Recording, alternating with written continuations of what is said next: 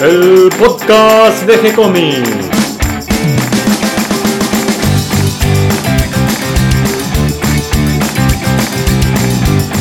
Muy bienvenidos a un nuevo episodio de G-Comics, el podcast donde hablamos de todas las técnicas necesarias para realizar un cómic, cómo dibujar un manga y todo el conocimiento requerido para dibujar esa historieta que tenemos dando vuelta en la cabeza.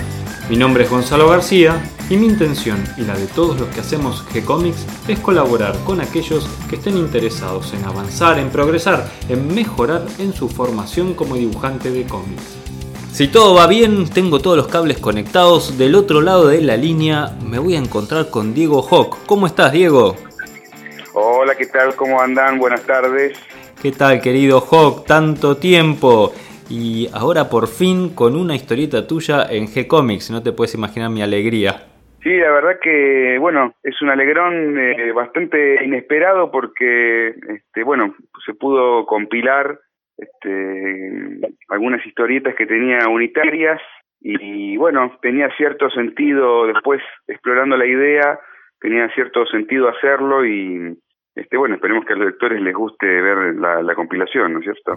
Claro, es una compilación de historias unitarias, eh, la mayoría escritas y dibujadas por vos, pero también algunas con guion de Ale Farías y con guiones de Santulio, ¿no? Exactamente, son historietas que salieron eventualmente en Fierro o en Heavy Metal, o bueno, hay algunas inéditas, hay otras que salieron en, antologías de, Loco Rabia, de la editorial. Este, sí, soy, soy malo haciendo racontos de, de memoria porque soy un poco distraído y no me acuerdo todos los datos pero básicamente también hay um, que salieron en, en Santo de Mudo y alguna alguna cosita más. Así que bueno este también claro en Aces Week me estoy recordando de, David Lloyd en el sitio eh, en inglés digamos. Así que bueno verlas todas juntas causa una impresión diferente digamos y hay un pequeño hilo, me di cuenta, ¿no? Esto es para hablar más con el analista, digamos, pero hay un hilo que las recorre, incluso hasta las que este, hice con, junto con Ale y con, con Rodolfo. Así que, este, bueno, espero que los lectores lo detecten el hilo y este, que la disfruten lo mismo que la disfruté yo haciéndolas. El hilo viene un poco, tenemos una pista, ¿no? Que es el título de, de esta recopilación de historias unitarias, que es Los Condenados. Eh, estuvimos conversando un poquito a ver cómo se podía llamar y bueno, eh, nos inclinamos por tu propuesta junto con Catalina, ¿no? La aceptamos, nos gustó tu propuesta de que se llame Los Condenados, creo que es el nombre acertado para esta recopilación de historias, eh, en las que además de Los Condenados, que va a ser la primera que publicamos, que ya pueden leerla, también va a estar Tatele, La Aceptación, A Mi Manera, Jauría, Lapsus, el Pique, esta con guion de Ale Farías, La Libreta y Hombres de Provecho, también con guiones de Santulio, eh, Chúcaro y Silicio Carbono. Estas son todas las historias que componen Los Condenados, que además algunas fueron apareciendo a último momento, ¿no? Es como que te seguían surgiendo historias de, de tu valija, no sé dónde las escondes. Sí, claro, porque las tenía, las tenía un poco desperdigadas, como te contaba, que son de diferentes, eh, diferentes épocas incluso. Este, entonces, bueno, eh, les empecé a buscar, cada medida que las iba encontrando me iba dando cuenta de este hilo conductor, o por supuesto accidental, porque hay alguna historieta que tienen varios años ya. Este, fue así divertido, capaz que aparece alguna más, en, eh, ahí en el fondo de algún disco rígido, capaz que alguna más hay, pero así haciendo memoria este, esas van a ser casi todas las que tengo ahí disponibles y que más o menos cierran con la tenía alguna más pero mm, estas como que van bien con la con la propuesta digamos con con este con este con este título que le, que le, que le encontramos. También una cosa bastante repentina porque los condenados es el título de una de las historietas. Eh, me pareció bien que fuera la primera por algún motivo y después con el título ya viste que como que uno se va convenciendo retroactivamente de las cosas a veces, como que bueno, son decisiones poco, eh, por ahí poco, poco pensadas o poco este, sopesadas, pero en el momento que uno las toma como que se autoconvence y empieza a hacer todo un camino hacia atrás. Y bueno, parece que, que como que queda bien, este, sobre todo con el nombre de las cosas, ¿no? Que empieza a tomar un espíritu este, y una dirección y bueno, parece que todo se, se, por eso digo, espero que los lectores detecten este este hilo conductor que, que apareció un poco eh, un poco por accidente, pero evidentemente debe haber, viste, temas que tenemos ahí dando vueltas que nos obsesionen y que a través de los años se van tratando de diferentes formas. Así que mm, capaz que hay algo de eso también. No me quiero meter mucho en eso porque es terreno de, más de los psicólogos, ¿no? tampoco para para generar eh, demasiadas expectativas o este, dar pistas de lo que van a de lo que van a ir leyendo. Claro, vos sabés que eh, otra observación que veo de todo este conjunto de historias que eh, además de este hilo conductor que tiene el que estás hablando, el estilo del dibujo, si bien hay varios años y están publicadas en, en distintas revistas, también tienen como un hilo. El estilo si bien tiene pequeñas variaciones, es como muy sólido, es el estilo Hawk, ¿no? Sin ninguna duda. Eh, uno ve tu dibujo y lo reconoce. Y para los que estén interesados, eh, te tuvimos por suerte de invitado especial en una de las reuniones que hacemos, en uno de esos encuentros que llamamos Meetup. Y eh, ahí nos contaste un poco de cómo haces para publicar en tan diversos lugares y países. Vos ahí hiciste un pequeño raconto de dónde publicaste estas historias y sorprende ¿no? la, la variedad de lugares y las oportunidades en diferentes editoriales. Eh, decime, Hawk, ¿estás condenado a dibujar historietas? Y bueno, lo que decías del estilo es un poco esto, es como medio inevitable, es una especie de, de, condena, es como, bueno, el, ADN o la huella digital que lleva uno. Yo ya, bueno, tengo una edad que ya me rendí, como que, bueno, es el estilo, ya está, es así, me, es lo que me sale así. Eh, em, una vez se reniega un poco, pero, pero bueno, sí, forma parte de la, de, la identidad y, si bien, como vos decís, hay algunos cambios de resolución gráfica y espero haber mejorado algo a lo largo de los años, eh, no lo sé, me tendría que, sentar a analizarlo seriamente, pero este, supongo que sí, que aparecerá el, el estilo, que uno no, está tan consciente de eso, no, no sé si uno hace bien, si debería estar consciente del, del asunto del estilo y esas cosas. Es una pregunta mucho que, que, surge en, algunos dibujantes que están a veces estudiando o empezando con la actividad como una inquietud por el estilo, ¿viste?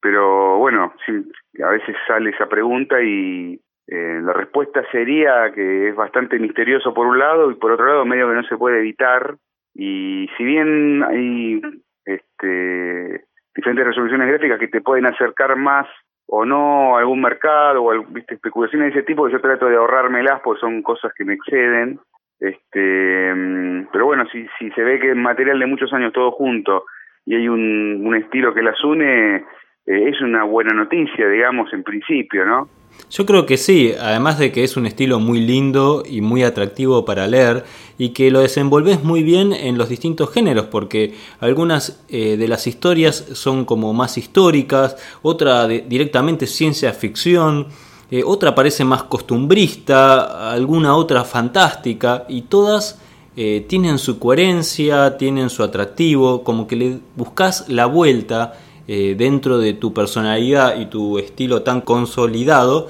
eh, que las hace interesante y que tienen sus propias soluciones. Este estilo tuyo, el estilo Hawk, vamos a llamarlo así, este, ¿lo, ¿lo buscaste o fue algo que apareció inevitablemente eh, a través de tu manera de dibujar? No, la verdad que no, no, es algo buscado. Supongo que tiene que ver un poco con algunas lecciones del, del maestro Oswald que nos hablaba de, Hablaba él mucho de, bueno, ya, ya lo dije otras veces, ¿no? Pero de, la figura del autor, no solo del dibujante, y el autor, digamos, él nos instaba a, adueñarnos de, ¿no? del, del guion, esto que se entienda bien, a hacer lo propio, ¿no? Este, todo transformarlo en algo propio para hacer algo sentido y algo honesto, algo que fuera un pedazo de nosotros. Eh, así fuera un guion de otra persona y así fuera un trabajo por encargo. A veces pasa, me pasó, viste, de tener que dibujar franquicias incluso, que a veces son un poco exigentes eh, respecto de los modelos y los, eh, los diseños de personajes y de, todo lo que se ve prácticamente. Esta franquicia que me tocó hacer para, para Inglaterra hace poco, este, era, estaba bastante, mm, tenía sus, sus límites bastante marcados, porque era un mundo era una ciencia ficción steampunk y todo tenía un, un, diseño que había que respetar. Y sin embargo, bueno, me intimidó un poco la idea en un principio porque pensaba que iba a estar medio encorsetado y finalmente me decidí hacer lo que me digamos, adueñarme de, de lo que eran los diseños y, y la licencia en general y del personaje principal sobre todo y demás. Y bueno, y proponer, viste, desde proponer con decisión, como este, nos decía Oswald, este, y bueno, funcionó, como uno cuando lo hace propio es cuando eh, se, se transpira en el dibujo esa, esa honestidad o, o, esa línea natural eh, que hace más creíble la narración, porque nosotros, digamos, todo está al servicio de, de la historia, ¿viste? Entonces, eh, si bien, como yo te decía, uno no está muy consciente del estilo, pendiente de ese tema, supongo que tiene que ver la identidad del, del trabajo o del dibujo en sí con esto de adueñarse y, y hacerlo hacerlo propio, ¿viste? Eh, y elaborarlo y, y, que hay que salga algo eh, bien bien de uno, digamos este, no, no, no, no, no, no poner ninguna distancia. Por lo menos en mi caso, yo sé que hay, viste, tantos cada maestrito con su librito, y hay muchos métodos para, para laburar, y, y, hay dibujantes con estilos más, eh, más zarpados, menos zarpados, y cada uno tiene su sentido a la, hora de, de contar. Yo por ahí le veo por ese lado, pues no, en realidad no es que estoy muy pendiente de, eh, de, cómo, ¿viste? de mi estilo, de cómo dibujo, de hecho todo el tiempo estoy viendo otros dibujantes, por supuesto, y estoy estudiando dibujo aparte, con, viste, Loomis y, bueno, eh, cuanto libro caiga ahí en, el estudio. Eh, pero bueno, finalmente, por eso es algo medio inevitable también, medio como que te rendís, porque, bueno, es, es, es como es como sale. Eh, pero sí, siempre, digamos, eh, en realidad me gustaría más, más que estar pendiente del estilo, de generar una identidad, que yo eso ya a esta edad sé que la voy a tener, porque es una cuestión de también de, cómo uno va madurando como persona. Sí, me gustaría, por supuesto, con el estudio que el dibujo mejorara. Estoy un poco en, en, busca de eso. Eso sí lo estoy buscando y lo estoy tratando de, de generar eh, artificiosa o honestamente, como me salga. Después lo del, lo del estilo es como un subproducto del, viste, de como que bueno, sale así y no, no, no. Habría que preguntar a otros dibujantes estilizados si están pendientes es una buena pregunta, ¿no? En realidad habría que, que, formularla a otros colegas, ¿viste? A ver si qué onda con el estilo, si lo están buscando, si, si sienten que cuando toman cada, porque viste en la historieta estás tomando decisión todo el tiempo, eso también va generando una identidad, porque vos tomás decisiones con los planos, con, con la línea, con el intintado, con el diseño del personaje, este, con la, con la expresión, el, el lenguaje no verbal, o sea, son tantas decisiones que me parece que es eso también, ¿no? estás atiborrado de, de pequeños detalles que, bueno, surgen todos en la misma cabeza que es la, eh, que es la de uno. Por eso que en medio no se puede evitar, me parece. A veces el estilo surge eh, por la necesidad, por la presión del momento, quizás por ejemplo por una entrega, por eh, en los tiempos que te obligan no a solucionar un trabajo como te imaginarías que quisiera que quede, sino eh, como lo podés resolver. Y en ese como lo puedo resolver aparece la personalidad de uno, las soluciones que uno tiene más profundas y eh, surge ese estilo, ¿no? que a veces uno lo puede variar, otras veces no, pero que es eh, único de cada uno. Eh, creo que es lo único bueno de cuando tenés que andar corriendo atrás de una fecha de entrega. Bueno, vos sabés que Albuquerque, Rafael Albuquerque, un dibujante brasileño que labura mucho para DC y para Estados Unidos, contaba en una charla que que bueno, le preguntaba esto del estilo y él comentaba, tiene un estilo es genial, el tipo es un genio, capo. Un estilo viste muy muy zarpado, muy reconocible, pero además con una gran calidad. Y él decía que bueno, que él que eso que todo el mundo ve de su estilo es porque él se acostumbró a laburar como se labura para Estados Unidos y la verdad es que hijo de la velocidad, lo dijo sin problema, es un tipo así también muy campechano, que probablemente sí él, porque empezó, él empezó a laburar para Estados Unidos y, y como que se terminó de formar laburando para ese mercado, entonces su estilo respondió a esas necesidades. Que probablemente si él, su primer trabajo hubiera sido para Francia, eh, su estilo hubiera se hubiera destilado hacia otra otras con otras variantes, ¿no? Respecto Tal cual, sí. De, bueno, de, de, de, otras decisiones incluso hasta de, materiales y, demás. Sí, así es, este, así es. yo? pienso que, que eh, algo de todo esto, del tiempo, de lo que estamos hablando este, y de las necesidades de solucionar una entrega, te va llevando también un poco, ¿no? Es un poco la decisión de uno, otro poco la personalidad que uno trae, que ya tiene impreso uno, y otro poco, eh, bueno, lo que va apareciendo, ¿no es cierto?, en el camino. Además que la, historieta al ser más una disciplina maratónica, que, ¿no?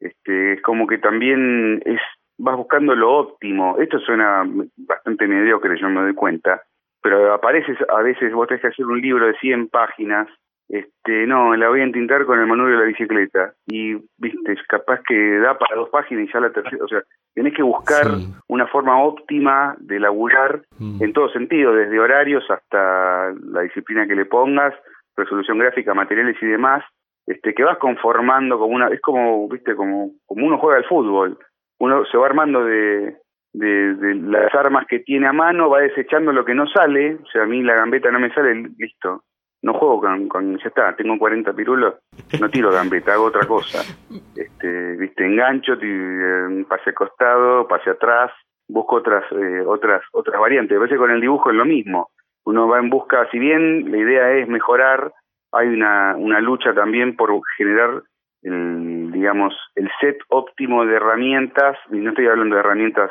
pincel o digamos de herramientas de dispositivos mentales de producción este, para poder cumplir, bueno, es que vas a hacer una historieta de una página, no siempre, en general cuando vos tenés que completar un libro son trabajos de largo aliento, digamos, con, un poco de suerte y como que vas generando, bueno, vas desechando cosas que son improcedentes, que hasta a veces cosas que pueden quedar bien, pero que vos sabés que el, en el largo término o en el mediano término no te van a rendir en, tiempo y forma y te vas quedando con las soluciones. Eso también es un peligro porque también genera el shake, el achanchanito, cosas que hay que evitar, pero es una lucha continua entre eh, responder a los tiempos de entrega, eh, lo óptimo, eh, y bueno, también ir por el desafío, estudiando poder romper ciertas limitaciones que uno siempre, siempre trae. Siempre tiene que haber un desafío.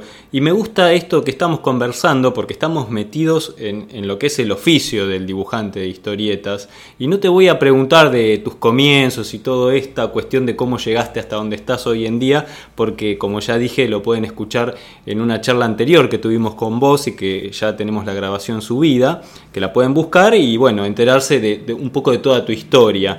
Eh, lo que me gustaría conversar para terminar un poquito esta charla que estamos teniendo para la presentación de Los Condenados, la historieta que estamos publicando.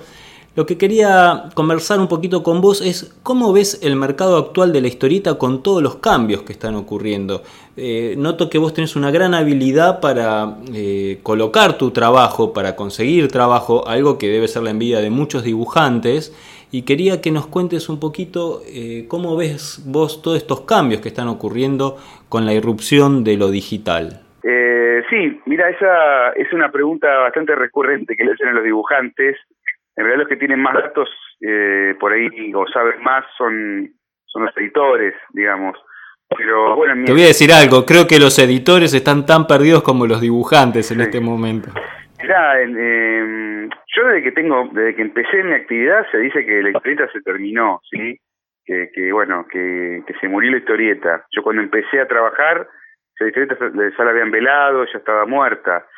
Y pasaron unos añitos y, y bueno, eh, todavía seguimos en, en la actividad y hay, bueno, acá en Argentina hay por suerte muchas editoriales y, y hay mercados que todavía a los que todavía se puede se puede ingresar y mercados mm, insospechados también. Yo ahora estoy laburando para China con Satulo y mm, es un proyecto que goza de muy buena salud y con alguna por ahí promesa de continuidad.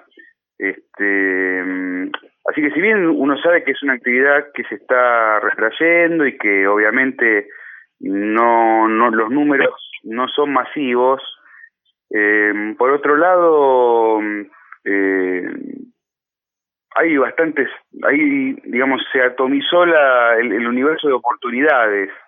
Lo que pasa es que bueno, hay que saber detectarlos y, estar atentos y estar como, como el número 9 en el área, ¿viste? Siempre, bueno, hay un rebote, algo y para mandarla, para mandarla para adentro. Eh, claro, sería un poco como eh, a, ver si, si, puedo hacer una idea de esto que vos estás contando. Eh, antes teníamos las grandes editoriales, de las cuales todavía hay algunas, digamos, no acá en Argentina, pero sí en otras partes del mundo, que eran como las grandes referentes a las que uno podía eh, aspirar para conseguir trabajo de una manera continua y estable. Eh, eso hoy en día cada vez existe menos y lo que ha ocurrido es una atomización, como vos decís, donde eh, hay muchos editores con pequeñas editoriales, con nuevos mercados, con nuevas formas, pero hay que detectarlo y hay que saber llegar a ellos. Claro, este, sí, eso existe. ¿Cómo es ese procedimiento para detectar estos, estos nuevos eh, editores, espacios para la historieta? Mira, eh, básicamente un poco es por carambola, porque las cosas a veces es como el número 9, vos decís, viste, decían que Palermo metía goles de, que tenía mucha fortuna para los goles, pero el tipo en realidad siempre sabía dónde estaba bien parado y sin tener una gran técnica fue un goleador récord, es decir, es un poco esa figura. Eh, Siempre estaba donde caía la pelota, en el área. Claro, digamos, no, digamos, las oportunidades obvias, como vos decías, las grandes editoriales, bueno, sí se han achicado y ahora, bueno, hay un cupo. Pero, por ejemplo, empiezan. mira, el otro día escuché un, un programa en el. A ver, te voy a tratar de hacer sintético, pero mm, un programa de radio en Estados Unidos sobre historieta y hablaban unos guionistas que laburan con nosotros, con mi estudio, que hicimos algunas cosas, tipos muy piolas, que también hicieron películas, bueno. Y bueno, hablaban que, por ejemplo, se había, había habido un, bueno, les, estaban preguntando por qué había un, llamado argentinos para hacer el libro, dibujantes argentinos, que la historieta había, la historieta de Estados Unidos había perdido algunos lugares de, de privilegio, digamos, respecto de, de, esto, de la masividad y los números habían caído. Entonces, que los grandes dibujantes de Estados Unidos estaban dedicados al concept de, de películas y videogames, como que ahí está la plata y se fueron ahí, y que muchos extranjeros pudieron ingresar al mercado americano porque, bueno, este, tal vez con un, un régimen de remuneración un, escalón más bajo, este, muchos, eso permitió que muchos eh, extranjeros ingresaran. A esto, esto es un mero ejemplo de eh, carambolas o, cuestiones eh, extrañas que, que, generan que a veces eh, se abra la luz de una oportunidad que hay que saber eh, eh, aprovechar, digamos. Básicamente es eso, por ejemplo, en China, bueno, yo viajé, este, tuve la oportunidad de, ser invitado a un evento protocolar y demás, y, después, bueno, terminé, eh, me, terminaron ofreciendo la lo que sería la adaptación de un escritor de, primera línea de ciencia ficción chino, For Export, y querían adaptar todo o parte de su obra a, a Graphic Novels, a mí me otorgaron una. Eh, eso, bueno, es otra, viste, otra carambola más. Mm, hablando con David Lloyd en una cena que estaba invitado yo en, Rosario en un evento, él también, bueno, ahí nos facilita el diálogo Eduardo Rizzo y charlando de la nada, porque él me dice mostrar tus cosas, bueno, yo le mostré unas páginas de Merlín, muy lindo, muy lindo. Y entonces le dije, bueno, yo estoy haciendo esto con, bueno, con un guionista que es Rodolfo Santuro, vamos a publicar en, tal vez lo publiquemos en una web, y ahí cuando le nombré publicarlo en web se volvió loco David Lloyd, este, y bueno, me invitó a participar de su emprendimiento de Easy Weekly para publicar eh, historietas online. Entonces, bueno, te estoy nombrando China, te estoy nombrando Inglaterra, pero por web te estoy nombrando, o sea, este, estos lugares que surgen en Estados Unidos por ahí a raíz de, de, una, de una situación X. Entonces, bueno, eh, si bien la historieta repito, no tienen los, eh, por ahí los números más eh, en alza o, saludables. Creo que igual el mercado francés, por ejemplo, está bastante bien, eh, pero bueno, en general es, mm, hay una cierta retracción, no está en expansión, pero bueno, eso no quita que pueda haber algún algún alguna grietita por la cual uno se pueda se pueda meter, sobre todo si uno está trabajando, sobre todo si uno está generando obra, las obras completas tienen más chances de, de ser publicadas, por lo menos en mi humilde eh, experiencia, la obra publicada, terminada, tiene un cierto atractivo para editores. Eh, y, y, siempre hay alguna oportunidad, viste, nos pasó con 40 cajones, casi se publica en Chipre, una revista sobre arte nos hizo una nota con Santulo y sobre 40 cajones, bastante extensa, qué sé yo, y después estuvimos así cerquita de, de, publicarlo allá. Eh, eso hubiera sido también como una, una, una oportunidad eh, extravagante, pero en general eh, lo que quiero decir con esto es que la oportunidad puede venir de cualquier lado. Lo que sí, si te agarra laburando y haciendo, y, me ha pasado muchas veces de, de, de, ofrecer un material, viste, un editor no está buscando otra cosa y por tener otra obra que cumple con, con por esos requisitos de género y demás, poder ocupar ese espacio. Eh, no la, la, imposición del laburo tiene un cierto poder para para poder eh, eh, que te genere una eh, una posibilidad más de aprovechar oportunidades que surgen y básicamente eso no eh, son muchas de carambola pero en general tiene que ver con haber tenido laburo por ahí eh, o, o, gimnasia, esto de China, bueno, fue un ofrecimiento, y ya de la gimnasia de laburo que tenemos con Rodolfo Santuro, por imposición de trabajo, repito, hizo que fuera bastante natural el, el, proceso, y bueno, estamos trabajando. Anteayer me mandaron una carta que estaban muy conformes, muy confiados, este, por el método de trabajo, por la forma de, de laburar, y con Rodolfo Santuro cuando empecemos a trabajar juntos, eh, no éramos súper profesionales, viste, éramos dos muchachos, el más joven que yo, el más muchacho que yo, pero mm, este queríamos contar historias, viste, y eso lo, hablábamos, nos, vimos hace poco con Rodolfo, tuvimos el gusto de compartir un viaje a Viedma, a un evento muy lindo, y nos, decía, che, si lo de China nos está saliendo bastante propio, me decía, es una historieta nuestra con toda la de la ley, y bueno, este, y, es verdad, bueno, ahora volvemos a lo del estilo, ¿no? Que pudimos inundar, hacer lo propio y aprovechar esta oportunidad porque la imposición de trabajo de tantas cosas que estamos haciendo nos permite esta cierta gimnasia, por ejemplo, de David Lloyd también. Apareció la oportunidad, teníamos algo para ofrecer.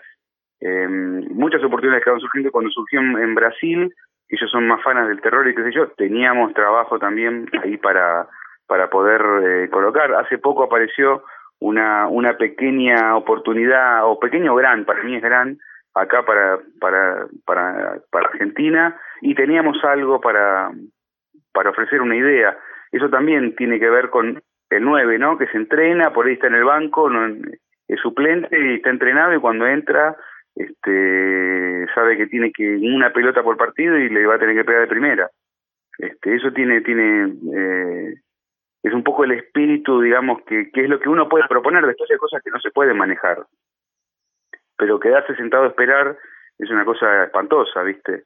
Claro, sí, justamente creo que el mérito tuyo, además de que sos un gran artista, es que sos un trabajador incansable, un buscador, porque siempre estás buscando eh, esas oportunidades que pareciera que te surgen por todos lados, que las sabes aprovechar porque justamente tenés todo ese trabajo por detrás y, es un poco eso, ¿no? Eh, buscar y encontrar. Pero hay una, una, una anécdota que es bastante representativa de todo esto, ¿no? De estar eh, con la guardia alta, digamos. un guionista, bueno, habíamos hecho un, un guionista yankee, independiente, habíamos hecho un trabajo para para Estados Unidos, que en realidad para una, era um, una editorial inglesa que distribuía en Estados Unidos, distribuye, todavía existe, distribuye en Estados Unidos. Habíamos hecho una graphic novel, bueno, fenómeno, y después este, él quiso ofrecer una serie, entonces me dijo, hagamos un capítulo completo, porque el capítulo completo es como que da una idea más global de, lo, de la serie que queremos hacer y vamos a tener mejores chances de venderla.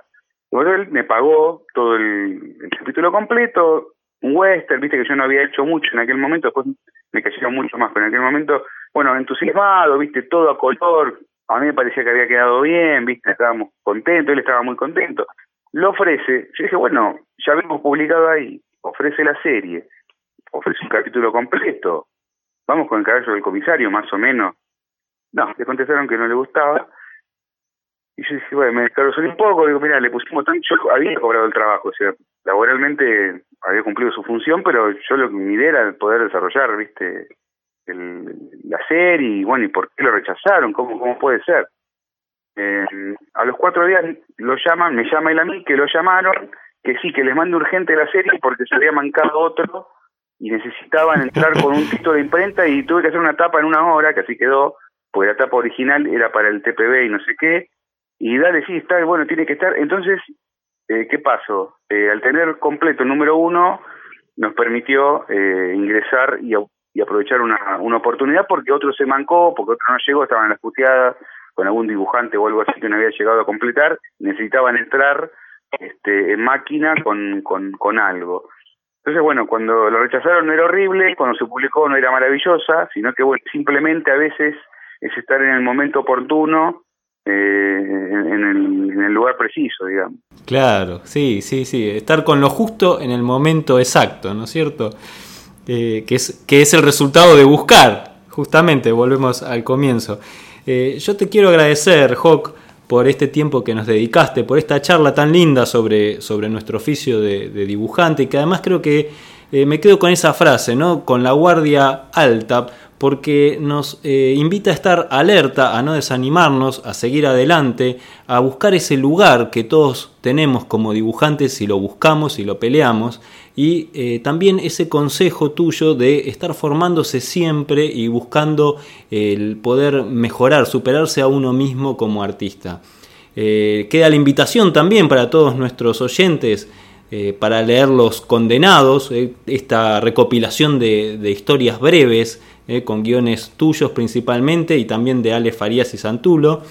Y bueno, una invitación también a vos para una próxima charla. Espero que, que también de los condenados surja alguna nueva oportunidad.